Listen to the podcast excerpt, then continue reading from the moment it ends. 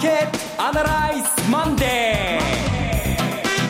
ー。皆さんこんにちは松尾英里子です。マーケットアナライズマンデーをお送りします。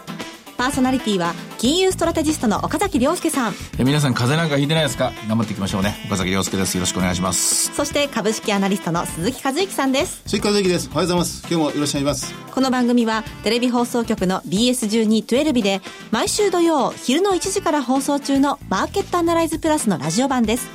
海外マーケット東京株式市場の最新情報具体的な投資戦略など耳寄り情報満載でお届けします。さていよいよトランプ大統領誕生となりました。まあ何もなかったのでよかったとほっとしてる人も多いんじゃないかと思うんですよ。何かあるんじゃないかと思って。それこそ何かっていうのは別に何がを言うわけでもなく例えば暴動が起きたりとか、はい、なんかワシントンがなんか火の車が張ってるとかですね、なんかそういうことでもあったらどうしようか。というハラハラのハラハラした気分でテレビを見ていたんですが、まあ、何もなく。でもっと言うと演説内容もいつも通りえー、中身的にも、えー、これが良かったのか悪かったのかっていうのを消化しなきゃいけない、えー、今日月曜日の東京マーケットですよね。まあ、多少の暴動はありましたけれどもね。そうですね。えー、まあ、ただ、この大統領就任演説っていうのは、はい、もうもう古くはケネディ大統領もリンカン大統領もそうかもしれませんが、なんか歴史に残るようなかっこいいことを言うような場のような気がするんですよね。はい、それがほとんど選挙期間中と同じような、もうアメリカファーストで貫かれたっていうところを、やっぱり世界は認識改めてしたんでしょうね。そのあたりが今日のマーケットに反映されてきているんでしょうか？ええー、ここから具体論ですね。具体的に何をどうするかっていう、その仕組みみたいなものを考える今日最初はそこから入りたいと思います、マーケット的には新時代に入ったと言ってもいいかもしれません、えー、その新時代の第一週どういうふうに動くかここからお話伺っていきたいと思いますこの番組は株三六五の豊か商事の提供でお送りします。今週のストラテジー。このコーナーでは今週の展望についてお話しいただきます。差し当たり今週何が宿題というか何がしなきゃ、何をしなきゃいけないかというと、えー、冒頭で申し上げた通り、新しいニュースはなかったので、はい、はっきりした方向感はないんですよ。ええ、でも、え前の週のお釣りみたいなもの、いろんなものを引きずってますから、それを修繕、あるいは整理しなきゃいけない週になると思います。どういうことかっていうと、アメリカのマーケットはおそらく悪い方の不安があったと思います。はい、えー、アメリカのマーケット、ボラティリティ、ビックス指数なんかじわじわ上がりました。そして、ビックス指数の傾きを表すスキューっていうのがあるんですけどね、その、プットサイドの下落サイドに傾いているのか、コールサイド上がる方に傾いているのか。アメリカの場合は明らかに何かあったらどうしようっていうのは、それは本当に良くない何か地政学上のリスク、それこそ大暴動が起きたりとか、あるいは、就任式の途中でですね、何かがもううまくいかなくなってしまったりとか、んなんか、あるいは空席が目立ったり、まあ、とにかく良くない方向、良くない方向に行ったらどうしようかということで、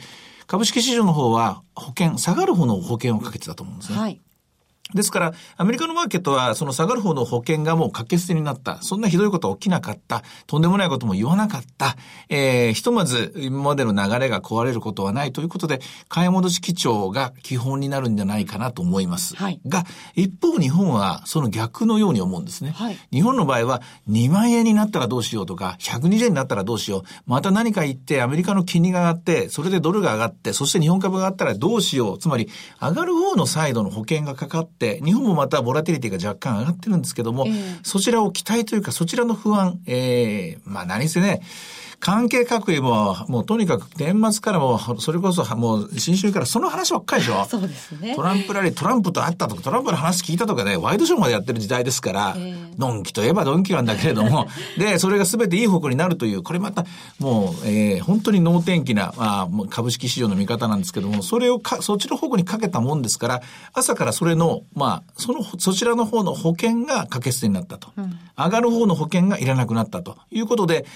今週に関して言うと、久しぶりに日米逆方向動くような気がします。ああ、そうですか。まあ、基本的にはアメリカと日本とね、連動してっていうこと、ね、連動してましたけどもね。えー、でも連動してるその鍵を握ってるのはアメリカの景気が強くなる、良くなる、はい、で、金利が上がる、で、ドルが強くなる、はい、ドル高容認される、そして日本株という、まあ、こういうおんぶに抱っこ、あの、小判ザメ戦略なわけなんですけども、えー、これが逆方向に向くのは、どっかで出てくるはずなんですよ。なるほど。えー、トランプもツイッターでですね、えー、死にそうなぐらいドルが強いなんてこと言って、はい、それからダボス会議で、主あの、閣僚メンバーがやっぱりドル高についての懸念を述べてと、えこういう状況の中で、で、かけてる保険の方向が違う、その修正のために今週が動く。アメリカ株はやや堅調に、日本株はっていうとやや難調に。問題はまあその後の週、えー、今週で、えー、今週で一応 GDP がアメリカ発表になりますよね。はい、それから来週になるとまたこれ、日本サイドのですね、足元の CPI とか発表になって、そして並行しながら日本では安川に始まって決算が出てくると、うん、こういうのを織り込んでいきながら、地味ですけれども、じわじわとこっちがひょっとしたら方向かなっていうのが見えてくる、そういう一週間になるように思いますね。うんあの、久しぶりに、この為替がマーケットをこう動かしたというのが、随分先週の、まあ、マーケットを貫く動きだったように思うんですが、この、トランプ大統領とは、ムニュムニューチン財務長官が、まあ、正反対のことを言ったとか、まあ、それは、まあ、いろいろありましたけど、イエレン議長に対する注目度合いが、がぜ高まったというのは先週でしたよね。そうですね。あの、まあ、ムニューチンが、えっ、ー、と、ドル高はですね、長期的にアメリカの戦略にかなうものだという発言、あれは一般論ですから、あそこは為替は無視してます。はい、そうじゃなくて、イエレン議長が年3回をさらに肯定したことと、2019年には3%まで FF レートが上がるという話、これは衝撃だったと思います。はい、それと、日本勢はね、ほとんどね、えっと、注目してないですけど、先週一番大きな動きっていうのは、えー、フィラデルフィア連銀総裁ですね。ハーカー総裁という話が、方がですね、えー、っとね、マーケットアナライズでこの話したかどうかちょっとはっきり覚えてないんですけどね、えー、バランスシートの縮小を初めて語ったんですよ。FRB の、はい、あの、バランスシートが肥大したままになってるってことは、テレビでもラジオでもお話したと思うんですよ。4兆ドルを超えるまま、要するに量的緩和の、そのまま量的緩和した状態で、えー、ゆっくりゆっくり利上げをしてるって話しましたよね。はいはい。で、本当の意味でのこれ引き締めじゃないんだっていう話しましたよね。えー、4兆ドルのバランスシートを減らさないことには、実は引き締めの効果はないんだっていう話したと思います。したと思うんですが、してなかったらこれから順番にして進めしていきますけれども、はい、えー、そのフィラデルフィア連議のハーカー総裁が、これ2度目らしいんですけどね、最初12日で、先週は、えっ、ー、と、ロイターとか、えっ、ー、と、ブル、えっ、ー、と、ウォールストリートジャーナル、ウォールストリートジャーナルか、ここが書いてましたけども、同じことを言ってます。政策金利が1%になった時点で、あと2回利上げですね、おそらくね。そこで、えー、バランスシートの縮小、つまり、今、4兆ドルのバランスシートを肥大した米国債券と不動産証券のポートフォリオを維持したまま、重い荷物を背負ったまま、政策金利を引き上げてるんですけども、この重い荷物を下ろすとき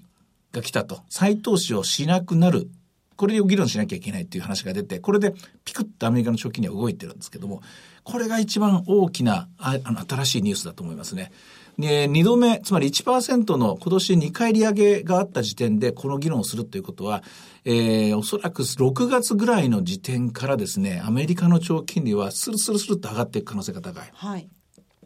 で、スルスルスルって上がっていくんだけれども、それでドル高だ、ドル高だっつって喜ぶのは日本人だけで、スルスルスルって上がっていくならば、そこから先はアメリカの住宅ローン金利も一緒に上がっていきます。そうですね。で、おそらく自動車ローン金利も全部上がっていくと。うん、で、金利が上がっていくことが、景気に対してネガティブにかかってくる可能性が大いにあると。はい。それまでの段階でアメリカの景気、経済成長がどれぐらい加速できてるか、このあたりのところが次なる、次なる不確実性になる、次なるリスクになってきましたね。もはや、えー、政策金利の3回引き上げというのは大体マーケットは織り込んで、これについてはアレルギーはなくなった。そうではなくて、量的引き締めに入るタイミング。これが初めて議論されたのが先週の収穫だと思います。バランスシートを縮小していくっていうのは、それが、まあ、アメリカ、世の中全体にとっては金利引き締めに近いわけですよね。引き締めに近いじゃなくて、それこそが引き締めなんですこれこそが引き締め。はい。あの、政策金利を上げても、痛くも痒くもないんですよ。はっきり言っちゃえば。それを大騒ぎしてるのは我々だけです。金融界の人間です。要するに株式市場がこれはどうなるこうなるっていう、うん、夢みたいなことを話してるだけなんですよ。そうじゃなくて、そのバランスシートが占められる。そうするとベースマネーが減っていく。ベースマネーが減っていくと、えー、貸し出しに回せるお金が減っていく。マネーサプライが絞られる方向に行く。まだまだ緩、緩み切ったままなんですけれども、どこかでこれが正常化していく。この状態になっていくと、えー、長期金、短期金利と長期金利の中で長期金利が一番反応しやすくなると。うん、えー、覚えてもらいたいのは、量的緩和が始まる前の、えー、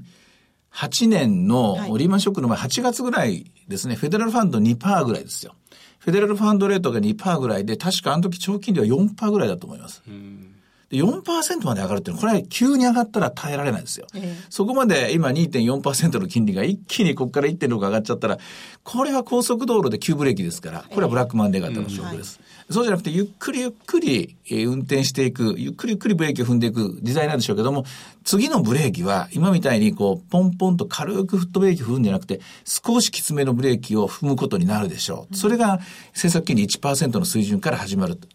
このニュースですね。うん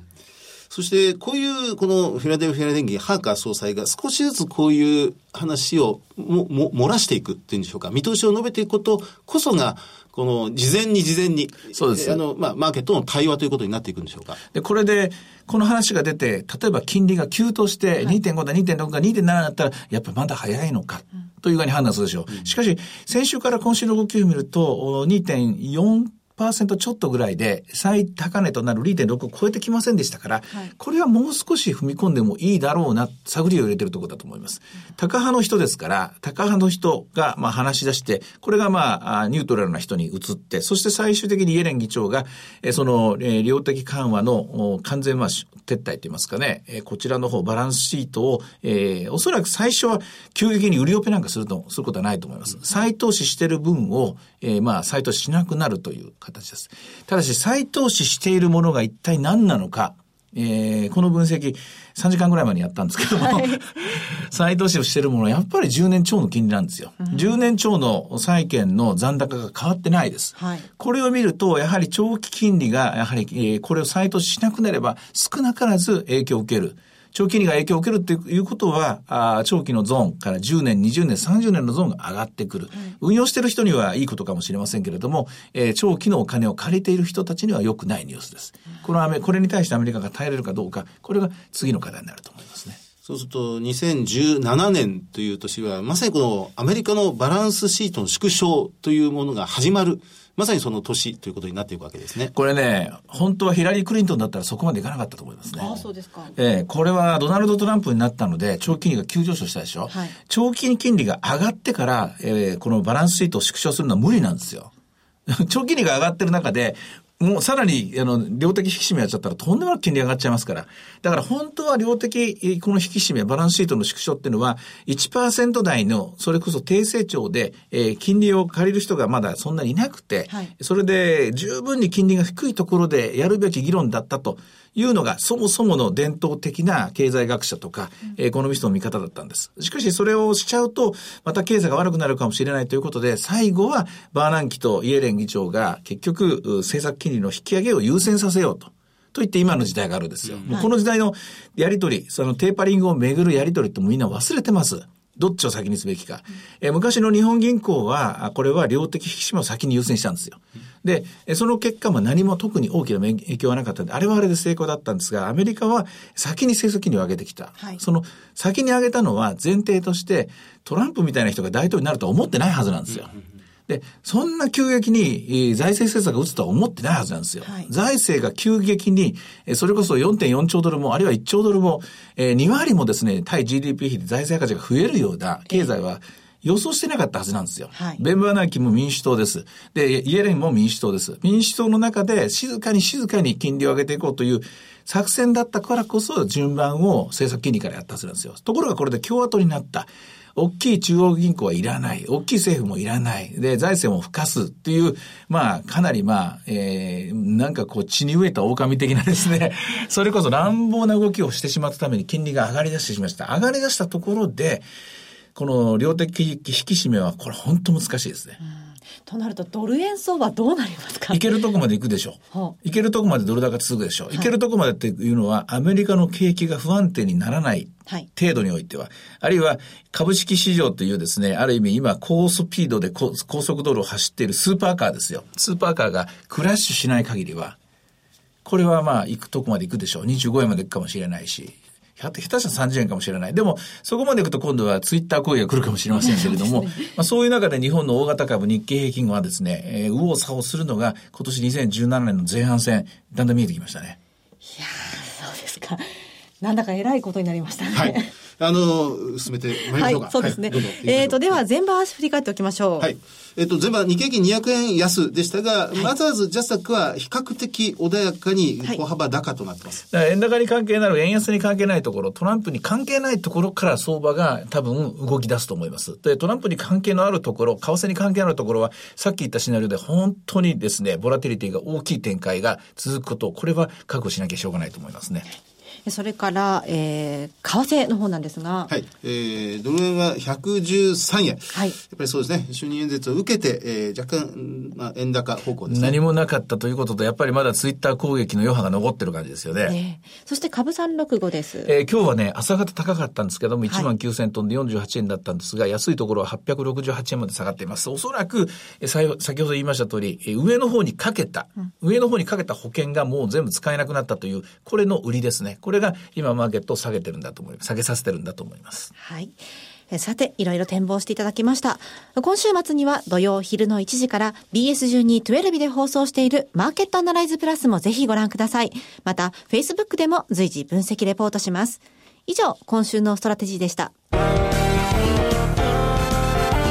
ケットアナライズマンデーそれではここで株365の豊商事からのセミナー情報をお伝えします。鈴木さん、鎌田さんが登壇するセミナー情報です。ニューヨークダウ上場記念特別セミナー in 大阪が開催されます。1月28日、今週の土曜日ですね、はい、大阪で開催です。12時半会場、午後1時開演です。こちらはマーケットアナライズでおなじみ鈴木さん、鎌田さんによる講演、かますずトークです。また、遠蔵さんによる為替のセミナーもございます。鈴木さん、いよいよ今週末。はい。えー、鎌田さんと私で、銘柄、個別銘柄、ボンボン出していきたいと思いますんで、よろしくお願いします。はい。はい JR 大阪駅、阪急梅田駅などが最寄り駅です。OX 梅田ビル C ビ北梅田研修センター5階ホールです。ご応募は、豊か商事大阪支店。フリーコール0120-441-377。0120-441-377。受付時間は土日祝日を除く9時から午後8時です。え株式と為替両方のお話が聞けるセミナーです。大阪だけでなく関西の皆さん、ふるってご応募ください。そして次は名古屋、岡崎さんご出演のセミナーです。ニューヨークダウ上場記念特別セミナー in 名古屋2月4日土曜日に開催されます。12時半会場午後1時開演です。第1部は岡崎さんの株式セミナー、新時代の投資戦略。そして第2部も岡崎さんによるニューヨークダウンもついに上場、今注目のクリック株365の魅力とはという特別講演があります。そして第3部では池水雄一さんによる講演、トランプ政権下のゴールドプラチナがあります。岡崎さん、名古屋です。はい。えー、っとですね、だんだんだんだん、だんだんだんだん整理といいますか、分析が進んできて、2月4日一番いい状態になるんじゃないかと思うんですけれどもね。はい、えー、まあ、ただその前に2月3日に雇用統計があるので、はい、こちらの方を織り込んだ最新のお話を皆さんにしたいと思います。えー、骨格は今話している筋、今話しているストーリーあんま変わらないと思いますけれどもね、そのあたりのところをより具体的に、まあ、まあ、イメージする水準ですよね。この辺の具体的な値段とかも含めて2月4日にお届けできたら、まあ成功かなと思うんですが、まだ時間があるので、ちょっともうちょっと準備に、えー、余念がないところであります。はい。え会場は名古屋駅が最寄り駅です。名古屋ダイヤビル3号館、TKP ガーデンシティプレミアム名駅桜通り口ホール 3E です。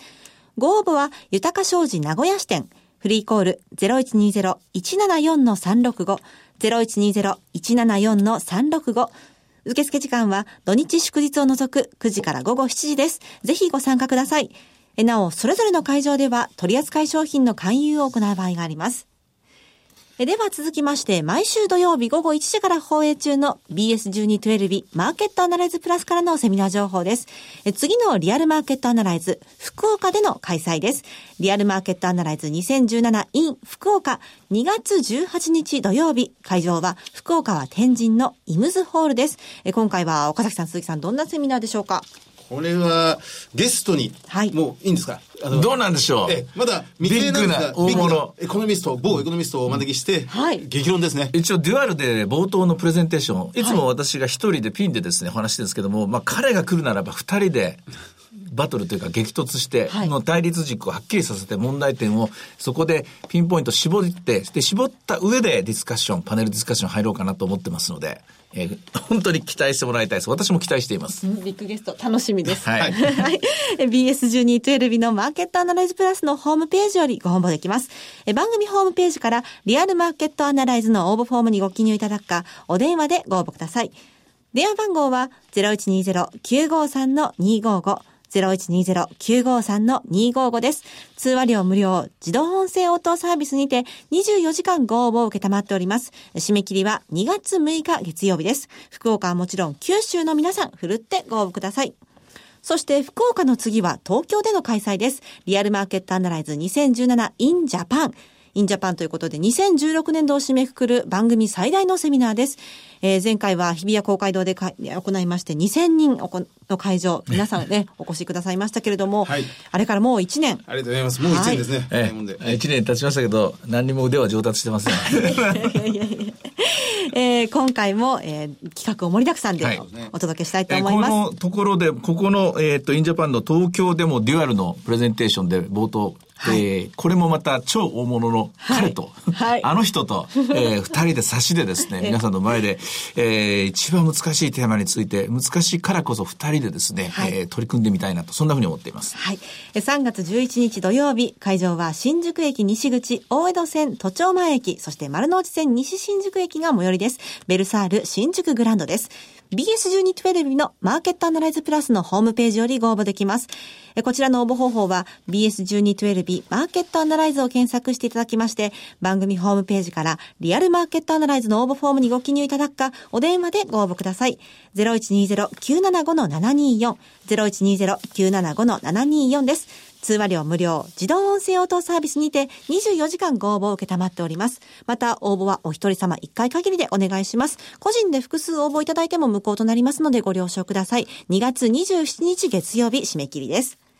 そして最後はテレビ番組のお知らせです。いつでも無料の放送局 BS1212 では今日夜8時から水前寺清子主演ありがとう第3シリーズを放送します。東北沢の商店街を舞台に水前寺清子と山岡久乃が演じる懐かしくて温かい家族の物語、ホームドラマの傑作をお見逃しなく。ありがとうは毎週月曜から金曜の夜8時から毎日放送しています。チ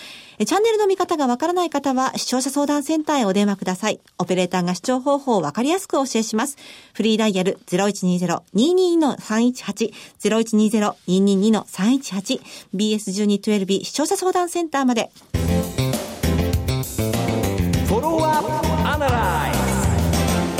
このコーナーでは先週放送の BS1212 マーケットアナライズプレスについて振り返ります。あの、ウィザムシの渡辺さんにお越しいただきましたね。はいもうあれ結論です。ETF。ええ。で、最後の後輩と、あれが鍵だと。さっき言った私の金利についての見方も、あれが崩れたら、まあ、要するにちょっと危ないっていうところでしょうし、崩れなければ、まあ、巡航速度で、えーまあ、80キロなら80キロ、100キロなら100キロ走っていくんでしょうね。そういう展開が分かった、まあ、非常に重要な、えーことを教えてくださったですね、えーセッションだったと思います。まあ後輩と利回りの ETF にどんどんまだ、まだお金が流れ続けてる逃げてはないっていうということですが、これはまた債券に戻るかどうかという部分ですね。はい。そして川田さんにもお越しいただきはい。ましたね。あの、3月決算企業がいよいよ第三四半期、これから、今週から始まりますんで、はいその見どころ、お着眼点などをじっくり伺いました。はい。えー今週も、えー土曜日放送お楽しみ。えーさて、マーケットアナライズマンデー、そろそろお別れの時間となりました。ここまでのお話は、岡崎亮介と、関和之と、そして松尾恵里子でお送りしました。えーそれでは今日はこの辺で失礼いたします。さようなら。この番組は株三六五の豊か商事の提供でお送りしました。